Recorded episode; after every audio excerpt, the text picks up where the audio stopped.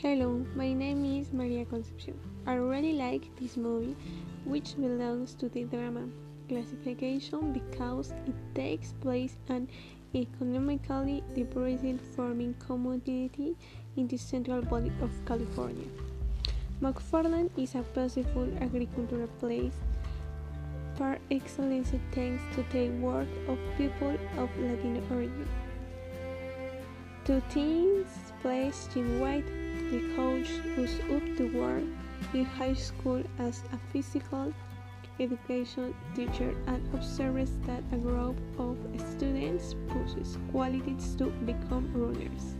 The teacher then decides to form a competitive cross-country team and to achieve that goal Mr. Blanco and his family have to adapt to Mexican customs and help the students overcome family obstacles.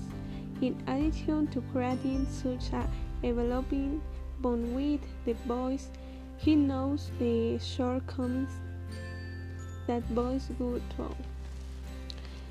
Young people with making a successful start little boy. Little they fit in, overcome, and respond to the motivations Instead, in them be their teacher the snow that perseverance, effort, desire, commitment, and tenacity give a successful result.